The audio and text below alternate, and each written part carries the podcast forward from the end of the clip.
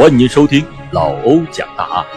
今天讲一个你不知道的共和国血案，发生在前波尔罗斯，惨绝人寰的系列灭门惨案。作者方子敬。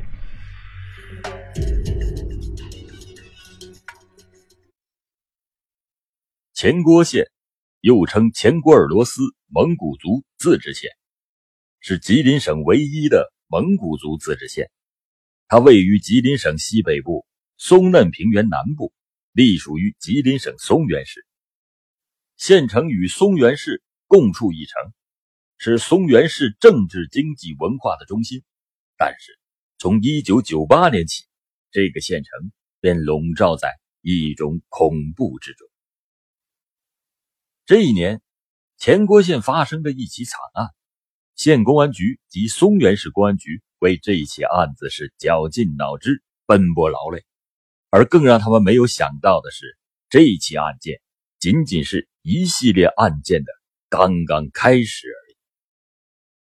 一九九八年一月十七日傍晚，前郭县繁华的商业中心市场关门闭店，在一楼卖豆油的个体业主王星光收拾好摊床，拎着刚买的干豆腐和油饼，匆匆往家走。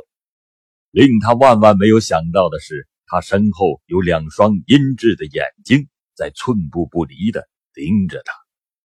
王星光一家三口住在前郭育才派出所管内，县林业局家属楼五单元六楼。爱人王连生是个做运输的个体户，夫妻俩在党的富民政策下，凭力气又靠双手勤奋的挣钱，很快就成为了小镇的富裕户。他们的女儿王晶是前郭县三中一年级的学生，聪明可爱又漂亮。想到了女儿，王星光不由得加快了脚步。回到家，他看到女儿王晶正在写英语作业，便像平常一样下到厨房开始做晚饭。咚咚咚，一阵急促的敲门声。谁呀？王星光问道。外面的人回答说：“我。”你干啥的？修暖气的，我们是暖气维修的。王星光不加思索的把门打开了，只见进来一高一矮两个人，到屋里看了一圈暖气，也没说什么问题。那个矮个的拿出一个笔记本，让王星光签上字。王星光走进卧室，拿起笔，正在弯腰要写的时候，矮个嗖的亮出了一把匕首，从后面逼住了他的脖颈，凶狠的说道：“别动，我们要钱。”我没钱，没钱我就杀死你！在歹徒的威逼下，王星光告诉他皮包里有钱。歹徒从他的皮包里翻出了五千元钱和一个四万元的存折。在问清了姓名、密码和储蓄银行之后，歹徒顺手操起了他家的电风扇罩，猛地将王星光的头蒙住，掏出事先准备好的绳索，将他倒剪双臂，勒死在卧室。在女儿王晶的房间，另一名歹徒对这个天真无邪的孩子，同样是完成了凶残的一幕。孩子作业本最后一笔画出了一道长长的线，成为了生命的休止符。两名歹徒又翻出了部分金银首饰，然后为了转移公安的视线，特意在孩子的笔记本上写上“长春”二字，为了使。最大限度的晚发现现场，又故意把钥匙别折在锁孔之内，乘着夜色，他们两个人逃之夭夭。县公安局接到报案，公安局长任建波带领侦查员立即赶赴到现场勘查，在未获得有价值线索的情况下，成立了专案组开展侦破工作。他们先后走访了王星光的邻居、亲戚、朋友、经商伙伴。家庭成员和社会关系，以及她丈夫的朋友、女儿的同学，将近一千人，前后审查了七十多人。在这期间，做了大量艰苦细致的工作，但是案件却毫无进展。一九九八年九月二日，前郭县商贸小区内山丹房屋开发公司的一个居民楼内，在中心市场卖鞋的于延松、张佳丽夫妇俩。也许是昨天站了一天的柜台太疲倦了，已经到了早上八点多钟了。两个人还沉浸在梦想中。可他俩无论如何也没有想到，一场灾难正慢慢的向他们袭来。一阵敲门声，于岩松从梦中惊醒，他起床，穿上裤子，急忙来到门前。“你们找谁呀？干什么的？”于岩松问道。只见屋外站着长相较为相似的两个人，那两双泛着贼光的眼睛让于岩松产生了几分怀疑。可当二人说是水暖公司的，并且说过一阶段就要供气儿了，公司派他们来检查暖气是否漏水时，于岩松的几分警惕很快就消失了。可等两个人进屋后，立刻是凶相毕露，没几下子，夫妻俩就被控制住了。但于岩松也弄伤了其中一个歹徒的手臂，几滴血就落在了地上。一九九八年九月四日下午，县公安局又接到报案：前郭县胜利派出所的管内山丹居民住宅楼 C 楼七单元五楼居民于岩松以及他的爱人张佳丽，被一伙歹徒用绳子勒死在室内，抢走手机、金银首饰、部分现金以及存款。孩子当天是去了姥姥家串门，所以很幸运的、侥幸的活了下来。警方赶到现场，于家夫妻的尸体已经是高度的腐烂。侦查员走访查明，于岩松夫妻俩也是中心商场的个体商贩。在九月二日上午十点，于岩松约好了与商场同行们一起到沈阳五爱市场进货，可是。那天到点了，别人都上车了，就差他一个人没来。朋友们打电话、打手机、传 B B 机，一概是没有应答。时间就是金钱，大家着急就先走了。谁也没有想到，此时于家的夫妻俩已经被害死在家中。到了三号，大家回来后还没有发现他们两口子。四号，他家雇的服务员也往他家里打电话，可是。还是没有人接，于是分别往男女双方父母的家里打电话，也是没有。父母这下可着急了，他们找遍了儿女的朋友家，也都没有。这时，于岩松居住的楼道里出现了一股难闻的异味，有人说人是不是在屋里啊？于是大家上到楼顶，把绳子拴在一个人的腰上，从楼顶慢慢的放到于家的窗前。此人用脚踹开玻璃，往里一看，发现两口子都已经遇害了。在现场勘查的技术员小心翼翼地提取了滴在地上的少量血迹，检验为 B 型，这说明被害人和歹徒进行了搏斗。经过调查，于家夫妻俩并没有受伤，那么这 B 型血必定是犯罪分子所留下的。另一组侦查员经过走访群众，又查到，九月二日，也就是案发当天上午十点，一名男青年去前郭县农行储蓄所拿着张佳丽的存款折取款。此人瘦高个，刀条脸，小眼睛，单眼皮，高颧骨，黑皮肤，还戴着一个白色的眼镜。他操着当地的口音，穿一个灰蓝的胶衫，填了两张两万元的取款单。一共取走了现金四万元，那么这个取款人极可能就是犯罪分子。于是侦查工作围绕着被害人的接触人员展开了走访调查，挖熟人熟情，打前科劣迹，查犯罪团伙，检查嫌疑人血型，对比嫌疑人自己，但始终就是没有振奋人心的消息。而又过了三个月，前郭县临近的农安县教育局干部。刘慧欣家中被抢，刘慧欣和家人共两人被杀，抢走了现金两千余元和两个分别为两万四万元的存折。公安局长任建波接到消息后，来到了隆安县了解，很快发现这起案子和前郭县的两起案子有相似之处，可以串并案。但犯罪分子的杀戮并没有停止。一九九九年二月十一日，农历腊月二十六。又一个要过大年的时间，前郭县中心市场的商贩孙良才和妻子孙燕晚上在家。六点多有人敲门，孙良才问：“谁呀？”“查暖气的，看看有没有漏水的现象。孙良才也没有怀疑，打开门后见来人有三个，进屋后开始检查。这眼看就要完事儿了，突然门响了，原来是孙良才的儿子孙德宇回来了。本来就要检查完的三个人，互相看了看其他两个人，突然对孙燕和孙德宇说：“两位跟我来屋里看看，这里还有点小毛病。”孙燕和孙德宇进了屋没多久，突然传出了惨叫声。孙良才还没有反应过来，一把匕首已经按在了他的脖子上。又一起血淋淋的案件发生了。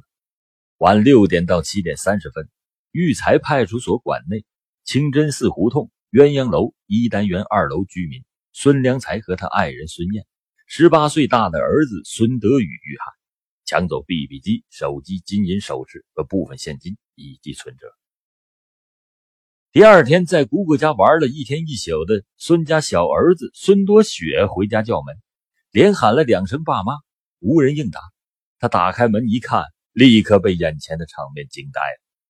父亲、母亲、哥哥分别倒在三个不同房间的血泊中，家里的门柜大开，一片狼藉，吓得孙德雪是大声的呼叫，引来了周围邻居围观。情急之中，有人拨打了幺幺零，有人拨打幺二零。孙家的大儿子孙德宇在警校读书，已经在镇派出所实习了，居然也被歹徒残忍的杀害。一九九八年一月。到一九九九年的二月，在短短的一年的时间里，全国中心地点连续发生三起入室抢劫杀人的特大恶性案件，共杀死七人。前郭县城笼罩在黑云压境的恐怖气氛中，人们谈案色变，惶惶不安，千百双焦虑、期待、渴望、埋怨，甚至愤怒的目光射向公安机关。松原市委市政府。前郭县的县委县政府高度重视，多次指示要抓紧破案。吉林省公安厅派员也亲临现场指导破案。市公安局局长周峰局长、主管刑侦的邱金生副局长也来到前郭县坐镇指挥。面对血腥的现场和被害人家属的眼泪，县公安局局长任建波和主管刑侦的副局长吴宝臣不仅心急如焚。更是惭愧的无地自容。虽然一年里他们摸爬滚打在刑警队，和老婆孩子聚在一起的日子那是屈指可数，可破不了案子，仍然是上对不起党和政府，下对不起人民群众。他们向党和人民立下了军令状：不破此案，绝不收兵，坚决同这伙穷凶极恶的歹徒斗争到底。侦查员调查得知，案发的第二天上午。一个男青年手拿着孙守良的存折到储蓄所支取了现金两万元，体貌特征与九零二案取款人极为的相似。就在此时，警方现场勘查获取了一个重要的证据，在死者孙守良尸体的右上方有一枚身份证，身份证是董喜霞，女，汉族，一九五八年十月二十四日生人。住址是黑龙江省肇东市跃进乡朝阳村。经过详细的辨认调查，此证件与被害人没有任何的关系，可能是犯罪分子在现场的遗留物。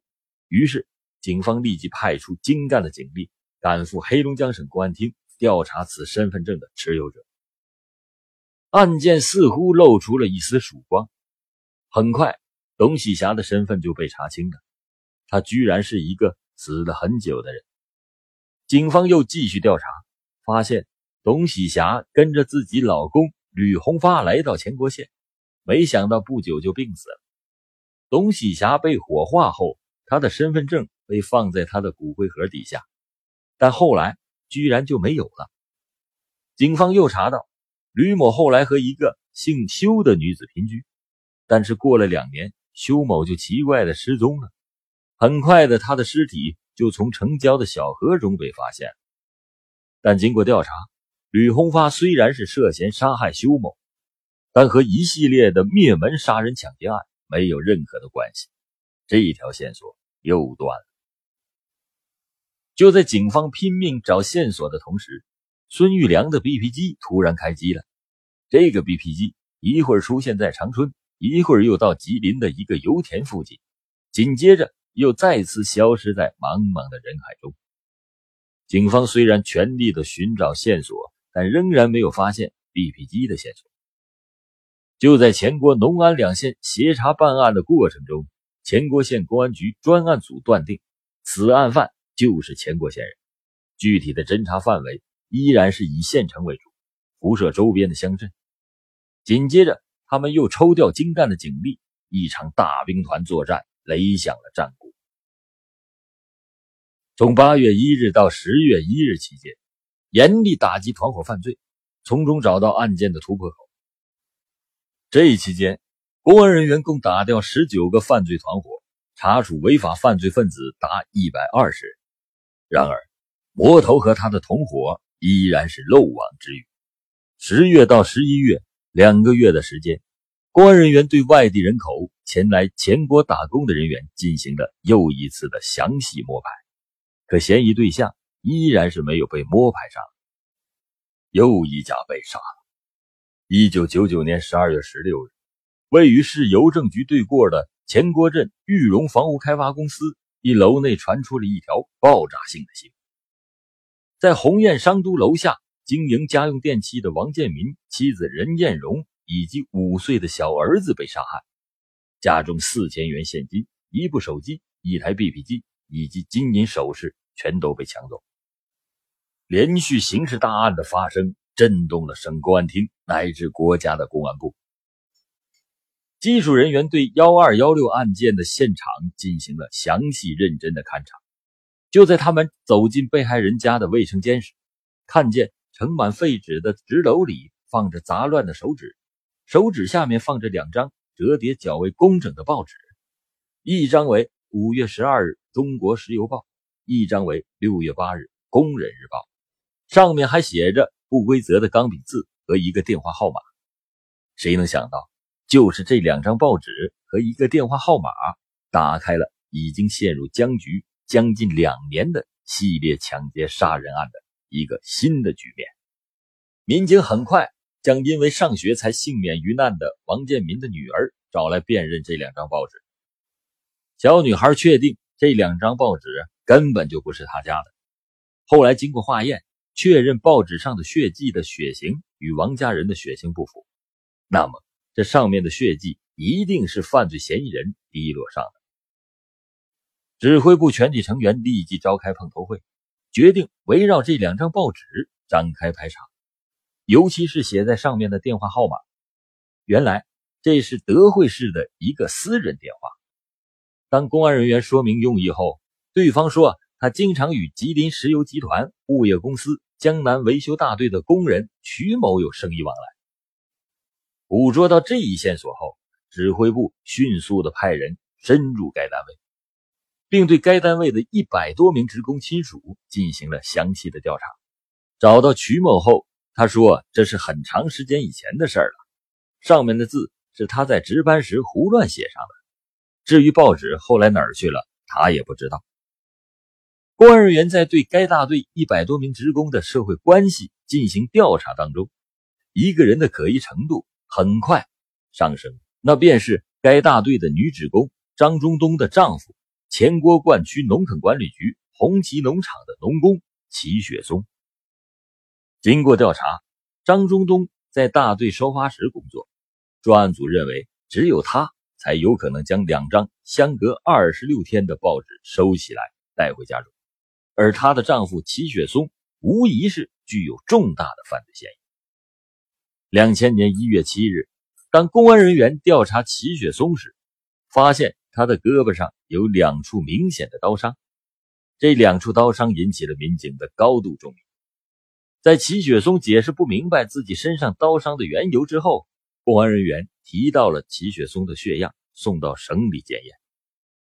但就在专案组围绕齐雪松的社会关系进行调查时，他的家人却是拒绝配合。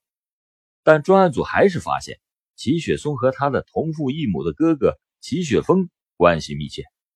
当问到张中东和他的亲属时，他们却全都矢口否认。专案组找到了齐雪松前妻的姐姐了解情况，对方是直接破口大骂：“我妹妹早就跟齐雪峰离婚了，你们他妈找我干什么？”但种种的迹象表明，两家人还是有密切的来往。在警方强大的压力面前，他们终于如实交代了齐雪峰的种种不正常之处。而此时，齐雪峰全家已经搬到了大安市。根据张中东讲。他的大伯哥有手机一部，根据这一线索，民警们火速的赶到了市移动通讯公司，很快的就得到了齐雪峰的笔记，再与储蓄所取款的魔头的笔记一对比，几名技术人员惊呼起来：笔记完全是出自一人之手。第二天拿去长春检验齐雪松的血型，结果也回来了。与杀害于岩松现场遗落的血迹血型系同一个人的。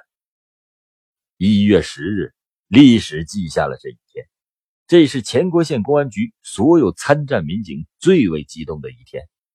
在确凿的证据面前，齐雪松这个杀人恶魔终于交代了他的团伙全部的犯罪事实。那个长着一双鼠眼、极其大案的主要策划者、杀人的魔头。便是他同父异母的哥哥齐雪峰。胜利的曙光终于出现了。然而，当刑侦人员赶到齐雪峰的住处时，发现齐雪峰早已经逃之夭夭了。两千年一月十日的晚上，二百五十多名全副武装的公安民警以及武警战士驱车进入到大安市，在当地警方的配合下。民警们对市内所有的娱乐休闲场所以及旅店进行了大搜查。这一次，狡猾的齐雪峰藏进了一个居民的家中，又一次躲过了公安人员的搜捕。一月十一日，齐雪峰这个杀人魔头如热锅上的蚂蚁，坐卧不宁。他预感到自己的末日已经不远了。他乘车从大安市窜回到了前郭县。前郭县公安局民警经侦查得知，齐雪峰已经进入到了前郭镇，指挥部立即派人在进城的各个路口进行堵截。这一次，齐雪峰又逃出了公安人员的视野。不过，就在这一天的黄昏，齐雪峰也走进了末日。当吴宝臣等公安人员冲进他在前郭县王府镇的亲属家时，侧卧在炕上的齐雪峰。还在估测着自己命运的吉与凶，几名民警以迅雷不及掩耳之势将其抓获。就是这个其貌不扬、体重不到五十公斤的齐雪峰，带着他的同父异母的弟弟连金儿和一个狐朋狗友，为了获得金钱，相继谋害了十八条人命。根据齐雪峰、齐雪松交代，幺幺七案件是齐雪峰与红旗农场农工。冯思国所为，九零二案件是齐雪峰哥俩造的孽。农安县血案的凶手除了齐雪峰，还有另外一个，就是前国炼油厂的无业人员张宏伟。二幺幺案件则是齐氏哥俩和张宏伟三个人共同作案，使他们走上绝路、落入法网的幺二幺六是齐氏兄弟两个人所做的。新一轮的审讯工作开始了。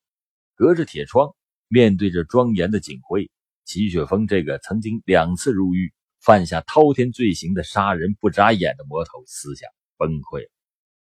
在交代了前郭县的四起大案以及农安县的一起大案的罪行后，他又交代了新的罪行。原来，齐雪峰在前郭农安作案后，慑于公安部门的强大攻势，做贼心虚，他带着妻儿盲目的逃窜到了河北省唐山市。并在一九九九年五月单独的入室抢劫，将一对母女打昏，母亲当场被他打死。半个月后，齐雪峰又打电话把齐雪松、张宏伟约到了唐山，再次入室抢劫，并将屋内熟睡的女主人和她年已花甲的婆婆以及一双七八岁的儿女全部杀掉。而董喜霞的身份证，则是齐雪峰在火葬场。祭拜奶奶时故意带走的，并且放在现场的。孙良才的 BB 机也是被他故意开机，以此来迷惑警方的视线。但这个狡猾的恶魔现在已经瘫跪在审讯室中，如同一滩烂泥。涉及两省三地的系列杀人案告破了，魔头被抓住了。这一消息像长了翅膀一样飞出了前郭县的公安局，一时间人们奔走相告。任建波、郭喜文、吴宝臣的脸上露出了喜悦的笑容。所有参战民警群情激昂，他们感到终于可以不辱使命，向全市全县人民交上了一份满意的答卷。恶魔们已经下地狱了，但缺乏警惕性的人们一定要记得，不要轻易给陌生人开门。